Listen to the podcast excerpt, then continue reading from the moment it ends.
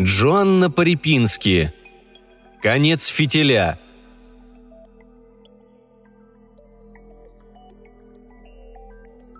В морозный день я вошел в придорожную таверну, вызывающее архаичное и кое-как выстроенное здание, где полы скрипели при каждом порыве ветра, и атмосфера которого привлекала лишь наименее требовательных клиентов.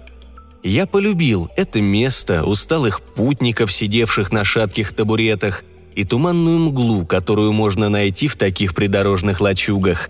Пожалуй, больше всего я любил бывать здесь 31 октября, в ночь, когда случаются разнообразные проказы. Этот вечер выдался на самом деле холодным, и тепла в помещении таверны не хватало, чтобы растопить арктический холод у меня в груди – я чувствовал, как кости у меня поскрипывают и хрустят. Жаль стариков, застрявших на этой земле, переживших столько лет и столько же октябрей, не положив им конец. С трудом вспоминаю теперь утесы и осыпающиеся замки Старой Ирландии, где провел юность оборванцем, чья склонность к жульничеству оказалась сильнее слабого от рождения инстинкта самосохранения. Воспоминания изменяют мне по мере того, как время стирает их – с течением лет мелкие подробности расплываются и погружаются в серый туман. Преобладающий дух на дорогах Новой Англии – невыразимое одиночество и загадочность. Я нахожу большое удовольствие в суеверии, к которому льнут бродячие души даже в наше просвещенное время – Особенно вечером на Хэллоуин я могу сидеть и ублажать себя слушанием удивительных сказок о призраках и ими посещаемых дорогах, тавернах, школах и железнодорожных путях, всякими мрачными фантазиями подобного рода. Сегодня я пришел в эту таверну в поисках леденящих душу восторгов, ибо наступил еще один Хэллоуин, а мой свет тускнеет. Пламя померкло, лишь выгоревшие угли тлеют красным – мне требовалось новое пламя. Требовалось отметить этот вечер, который я собирался провести среди покрытых шрамами и забытых пьянчуг, обитающих в обветшалых мотелях и ведущих кочевую жизнь в грузовиках и на мотоциклах. Здесь не было семей, не было детей ряженых, никого в костюмах. Все сидели в тусклом свете и пили, как если бы это был обычный вечер – если бы только не всепроникающая атмосфера дьявольского очарования. Я сел у неполированной барной стойки и поставил рядом с собой свой гаснущий фонарь, заказал виски и занялся вторым своим излюбленным времяпрепровождением – стал напиваться. Я слушал, как позади меня мужчины делали ставки в игре в пул – Члены клуба байкеров рассказывали истории о привидениях, случившиеся на безымянных заброшенных дорогах и на старых каменных мостах по всей Америке. Я видел, как водители грузовиков набирают сообщения на сотовых телефонах и надвигают бейсбольные кепки на лоб, чтобы вздремнуть. Дверь распахнулась, и в помещении вместе с женщиной ворвался ночной ветер. На ней была кожаная куртка, черные сапоги, в распущенных волосах поблескивала седина – на лице, будто вырезанном из дерева, привлекали внимание глаза, как черные ямы. Она села у бара через два табурета от меня и, делая заказ, улыбнулась дьявольской улыбкой, обнажившей зубы, среди которых было несколько золотых. Она пила какую-то непрозрачную жидкость, в которой постукивали кубики льда. Стакан держала узловатой загорелой рукой, кожа которой походила на воловью. «Весь вечер собираешься таращиться на меня, милок?» Или заплатишь за этот стакан?» проговорила она хриплым, как у курильщика, голосом, не поворачивая ко мне головы.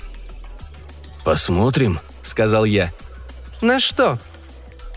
«На твой ответ», — сказал я и потянул из своего стакана. «Шутка или угощение?» Ее смех походил на шелест опавших листьев. Она бросила на стойку несколько купюр, которые бармен сразу схватил и припрятал — «Хорошенько подумав, я, пожалуй, не стану требовать с тебя угощения», — сказала она. Я улыбнулся. «Очень хорошо». «Расскажи мне хорошую историю, старина», — сказала она и, наконец, повернулась ко мне лицом. Ее радужные оболочки были черны, как и зрачки. «Историю про привидений. В наших местах на Хэллоуин это настоящая валюта», Столкновения шаров на столе для игры в пул походили на треск грома — хотя ночь стояла ясная, безоблачная, и в воздухе висела еле заметная дымка. Я нашел, чем отметить этот вечер, и решил сыграть с нею. Я задумчиво отхлебнул виски и ответил. «Придется об этом подумать. Мы заключим с тобой пари. Чья история окажется более страшной, тот угощает». Она снова мрачно рассмеялась. «А если никто не выиграет?» «Если истории не будут уступать одна другой, мы просто расскажем еще по одной», она оглядела меня с головы до ног, как будто я сказал что-то ужасно забавное. «Идет. Кто начинает?» Из внутреннего кармана пальто я достал старую тусклую монету, фартинг, рельеф которой частично стерся, но все же был виден. На одной ее стороне святой Патрик с посохом в руках изгонял змеи из Ирландии, а на другой – король Давид играл на арфе. Я показал ей обе стороны – «Будем считать, что вот это орел, а это решка». «Решка», — сказала она. «Откуда у тебя эта музейная редкость?» Я подбросил монету, и она, вертясь, упала на стойку бара. Когда она, наконец, перестала крутиться, мы оба наклонились, чтобы посмотреть, какой стороной она упала. «Да, значит, я первая», — сказала она, допила то, что оставалось в стакане, оттолкнула его от себя, повернулась ко мне, скрестила ноги и небрежно облокотилась на стойку. «Слышал об одиноком путнике на шоссе?» – наконец заговорила она. «На этом самом шоссе, между прочим. Видит он огонек в лесу, а сам замерз, проголодался, машин нет, подвести его некому. Вот он и свернул с дороги в лес. А было тихо, только сверчки поют под луной. И так это странно и жутко быть одному в лесу в такой темноте. Но он идет на огонек, и вскоре видит, что это светятся окошки небольшой хижины. А было это на Хэллоуин несколько лет назад, и у него не было телефона, позвонить никому не мог. Просто одинокий путник странствовал автостопом. Кому ему звонить? Подходит он к хижине и чувствует, что как бы кто-то наблюдает за ним. И тут видит такое, от чего замер на месте. Вокруг хижины лица, и все смотрят на него. Лица с горящими глазами и ртами – и он думает, вампиры все это, нечистое место, и надо бы повернуть обратно к дороге. Но дверца хижины отворяется, и из нее выходит женщина, просто старушка. Ни призрак, ни гоблин, ни какое-нибудь другое фантастическое ночное создание. Поэтому этот человек рассмеялся и говорит, что подумал, будто тут что-то зловещее происходит, и указал рукой на лица. «А это просто мои фонарики», — говорит старуха, и этот человек не понимает, как он мог так сглупить. Подходит он ближе, зная, что это лишь выдолбленные тыквы, внутри которых свечи горят. Надеется попросить у этой старушки что-нибудь поесть-попить. Да только подходит он к двери, а она и говорит. «Думаю, из твоей головы прекрасный фонарик получится». Он смотрит и видит, что фонари-то эти не выдолбленные тыквы, а человеческие головы, из которых мозги вынули, а вместо них свечи вставили, так что через пустые глазницы и разинутые рты свет проходит. Он повернулся, хотел бежать, да не сравниться ему с ведьмой. Все вышло, как она хотела, и будь я проклята, если его безголовое тело не прошло еще несколько шагов перед смертью. Как раз в этот момент рассказа, откуда ни возьмись, появился бармен – и снова наполнил стакан рассказчицы. Она подняла его, глядя на бармена, как бы говоря «За твое здоровье!» и одним духом выпила. «Очень хорошо», — сказал я.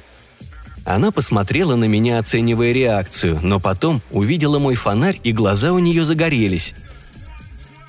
«Это из репы?» «Да, а что?» — сказал я, поднимая фонарь за ручку и поднося поближе к ней, чтобы она могла рассмотреть. Репе, из которой сделан фонарь, было придано сходство с лицом покойника. На месте рта был длинный горизонтальный разрез и два отверстия для глаз. В этом выдолбленном корнеплоде едва тлели красные догорающие угли. «Кто ты, собственно, такой загадочный человек?» «Хочешь слушать обо мне или мою историю с привидениями?» Она достала из кармана сигарету и закурила, заполнив помещение пьянящим дымом. Да, в этом заведении современные законы не соблюдались. Никто, по-видимому, не возражал. Это было последнее прибежище тех, кто жил в прошлом. Ее дым плыл на меня, и она жестом подтолкнула меня начать рассказ. Давным-давно, в сумерках столетия, жил один жалкий пьянчуга, злосчастный вор и мошенник, невыносимый и всеми презираемый человек – Каждую ночь с сумерек и до рассвета сидел он в городском баре и напивался до беспамятства. И вот как-то туманным вечером в конце октября, когда в воздухе чувствуется морская соль, по дороге в бар наткнулся он у дороги на труп.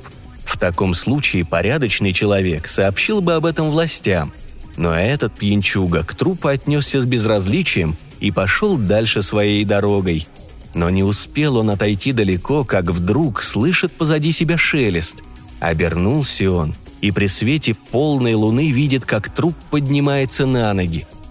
Ужас! У пьянчуги ноги приросли к земле, и он от страха шага ступить не может. Покойник приблизился, объявил себя дьяволом и сказал, что заберет душу этого человека в ад. Пьянчуга не мог не поверить в этого ходячего мертвеца – ибо глаза у того горели лихорадочным красным, а черные губы кривились в ужасной усмешке. Пьянчуга лишь попросил дьявола выполнить последнее свое желание – дать ему выпить еще разок. Тогда дьявол изменил свою наружность, и они вместе пошли в бар, чтобы пьянчуга мог напоследок выпить. Прикончили они по стакану Эля, и тут пьянчуга набрался наглости и попросил дьявола заплатить за него – Естественно, ему бы хотелось, чтобы последняя выпивка досталась ему бесплатно. Дьявол втайне поразился смелости пьянчуги и превратился в шестипенсовую монету. Довольный собой пьянчуга схватил монету, но вместо того, чтобы отдать ее бармену, сунул себе в карман, где также носил распятие. Оказавшись рядом с таким могущественным символом, дьявол уже не мог сменить форму монеты на какую-либо другую – не зря, выходит, этот пьянчуга прожил жизнь надувательством и обманом. Договорились они с дьяволом так. Пьянчуга выпустит его из своего кармана на свободу, а дьявол даст ему еще 10 лет жизни. Дьявол, естественно, согласился, и пьянчушка еще 10 лет прожил спокойно. Я сделал глоток виски, чтобы промочить пересохшее горло, и ждал оценки своего рассказа. «Неплохая история», — сказала она но не страшнее моей». «Не согласен. Мы оба выпили». «Ладно», — сказал я. «Полагаю, это ничья». Каждый из нас заплатил за себя, и оба мы замолчали, между тем, как позади нас шумно играли в карты. Я вспомнил юность, когда целыми днями, жульничая, участвовал в таких играх. Мне очень хотелось присоединиться к играющим, но, увы, на эту ночь я взял на себя обязанности и должен был их выполнить. В противном случае последствия, как я опасался, будут невыносимы. «Ну что, еще по одной?» – сказала женщина, имея в виду не пустые стаканы, стоявшие перед нами. «Давай выйдем из бара, чтобы рассказывать свои истории в соответствующей атмосфере», – предложил я. Она посмотрела на меня и на дверь, обдумывая мое предложение. В этих малонаселенных частях страны есть все основания опасаться незнакомых. И кивнула. Мы вышли в ветреную ночь, в холодный серебристый туман, превращающий любой предмет, находящийся на расстоянии, в странное видение. Мой фонарь из выдолбленной репы едва-едва светился, но отверстия в глазницах и во рту выделялись в темноте более ярким красным свечением. Несмотря на выпитое спиртное, я снова замерз – и поскольку фонарь почти погас, моя уверенность в себе также исчезла. Вероятно, я принял вызов женщины на этот Хэллоуин после бесхребетных жертв предыдущих лет. Но сейчас, в лунном свете, я стал опасаться, что далее события этого вечера будут развиваться не так, как мне бы хотелось. Впрочем, такого рода мысли никогда меня не пугали. В конце концов, я всегда получал то, что хотел – за унылой таверной лежал черный лес, покрывавший и пологий холм вдалеке, за которым уже ничего не было видно, только мрак и туман.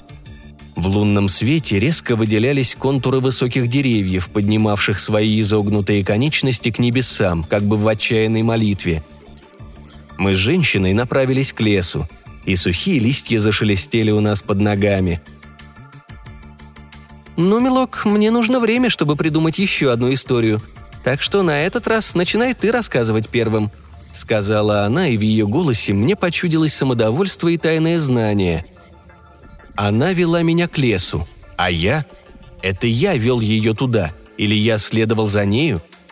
Кто из нас кого вел, подумал я, в этот зловещий лес? Сказка о скаридном человеке, обхитрившем дьявола, еще не закончена, сказал я. Десять лет спустя шел этот человек как-то один по яблоневому саду. Мы дошли до границы леса и оказались в его темных объятиях – Снова нашел он на земле открытый солнцу разлагающийся труп, кожа которого шевелилась от копошившихся под ней насекомых. Скаридный сразу понял, что это необычный труп, но бежать и не пытался. Он знал, что время его пришло. Дьявол вернулся, как и обещал, чтобы забрать его душу. Но этот хитрец никогда не сдавался, не попросив выполнить свое последнее желание. На этот раз он попросил яблоко – Дьявол сначала хотел было отказать ему, но человек настаивал. Дьявол решил, что не будет ничего плохого в том, чтобы удовлетворить эту просьбу. Забрался на ближайшую яблоню, чтобы сорвать яблоко, и пока доставал его, человек вырезал крест на коре яблони. Таким образом, дьявол оказался на дереве в ловушке. И договорились они так. На этот раз человек отпустит дьявола лишь при условии, что тот никогда не заберет его душу в ад – Дьявол на это согласился. Мы зашли в густой лес настолько, что позади себя уже не видели света таверны. Лесные звуки ухающих сов и стрекотания насекомых эхом отдавались в тишине. Я не боялся, но и женщина, находившаяся рядом со мной, по-видимому, тоже не боялась. И это снова заставило меня подумать, что я сделал неверный выбор. Нет-нет, прочь окаянные мысли – Пусть она последний раз прогуляется по лесу, ибо я ее убью». Женщина засмеялась, как будто дерево заскрипело, и сказала, что эта история даже еще менее страшная, чем предыдущая. «Годы сделали тебя простаком», — сказала она. «Это еще не конец», — сказал я и стал рассказывать окончание сказки.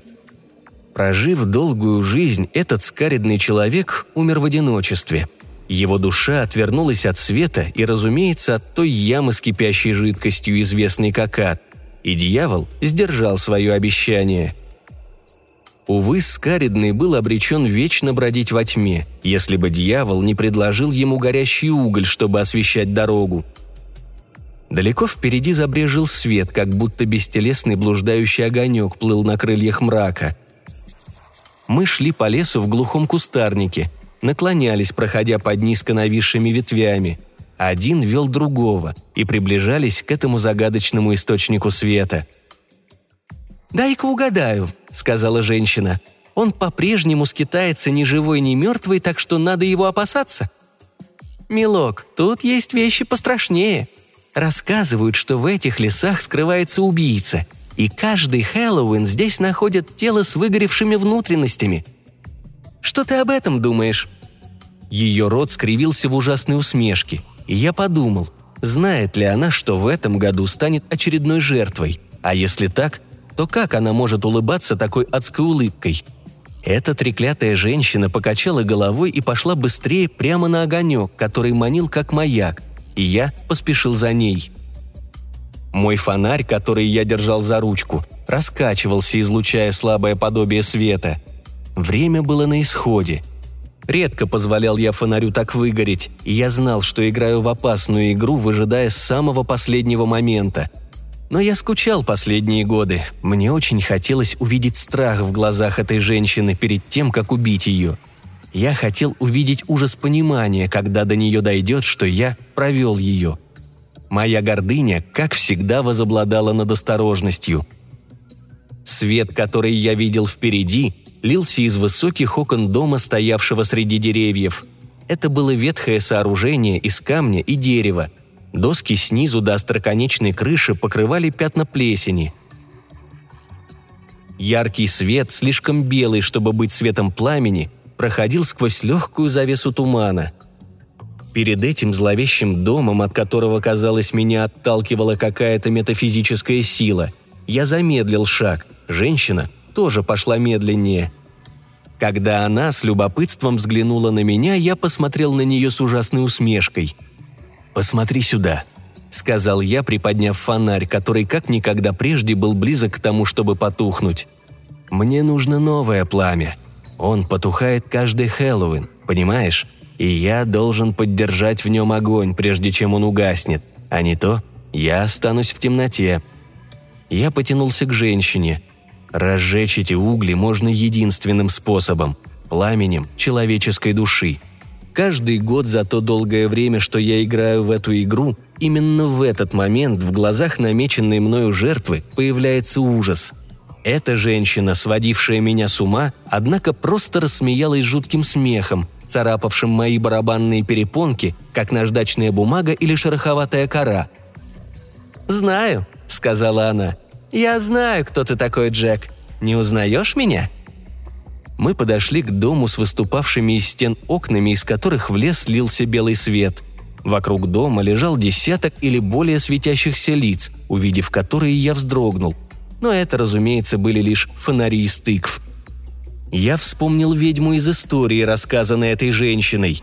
И тут-то я заметил, что эти фонари были не тыквы, но человеческие головы с вынутыми мозгами. В них горели свечи, и из глаз, носов и ртов лился их оранжевый свет. Я с ужасом понял, кому принадлежали эти головы, ибо в каждой узнал одну из жертв прежних лет, души которых я использовал для разжигания своего фонаря, и обгорелые тела которых оставлял в этом самом лесу.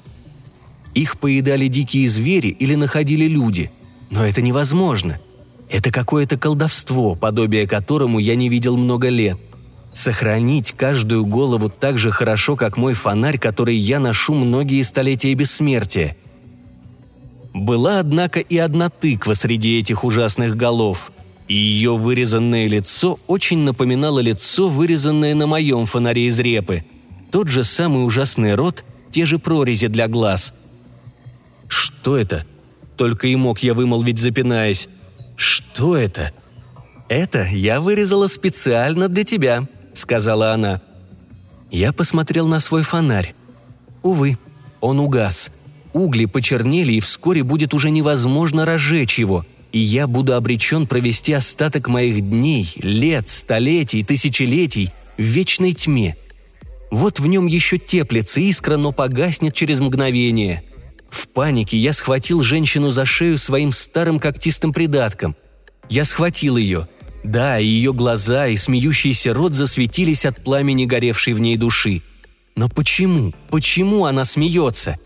Сейчас моя жертва должна кричать от боли, ведь ее внутренности горят. Она смеялась, смеялась во время горения. И затем она наконец сказала «Ты дурак, я дьявол, у меня нет души, всего мгновения я испытывал это потрясение, а у нее было лишь мгновение, чтобы засвидетельствовать мой ужас и насладиться им. Потом мой трюк сказался на мне самом. Пламя с нее перекинулось на меня, ибо душа-то у меня по-прежнему была, только она-то и позволяла мне оставаться здесь, на земле. Мою душу охватило пламя, и затем я почувствовал жар внутри, где прежде была пустота, и этот холод, где должно было быть сердце – Пламя разгоралось в моем древнем поскрипывавшем теле. Это пламя превратило мой скелет в золу. Невозможно передать словами агонию, когда тело горит внутри. Невозможно передать ощущение, что ваша душа пожирает тело, в котором вы обитаете. О, это пытка. Пытка, в которой умерли бесчисленные мои жертвы. Я открыл рот, чтобы закричать, и знал, что пламя вырывается между моими гнилыми зубами – то, что я видел, плясало и мерцало в огне, а эта женщина, усмехаясь, смотрела на меня сквозь языки пламени. «Долго, ох, долго желал я отомстить тебе, скаридный Джек!» На моих глазах ее лицо стало гнить. Глазные яблоки выпучивались из гниющих глазниц, губы почернели от запекшейся крови. Мышцы судорожно сократились, кожа покрылась пузырями и позеленела. Так она превратилась в ужасный смеющийся труп. «Дьявол не любит, чтобы его обманывали», — ликуя сказала она. Тело мое распадалось на части, превращаясь в пламя. Дьявол взял горящий кусок плоти и поместил его в фонарь, который вырезал специально для меня. Я был странным бесформенным сознанием в оранжевой тыкве, и тогда с ужасом подумал, что уж не остаются ли каким-то образом живыми души, взятые мною для разжигания фонаря, пока я их ношу, в нем.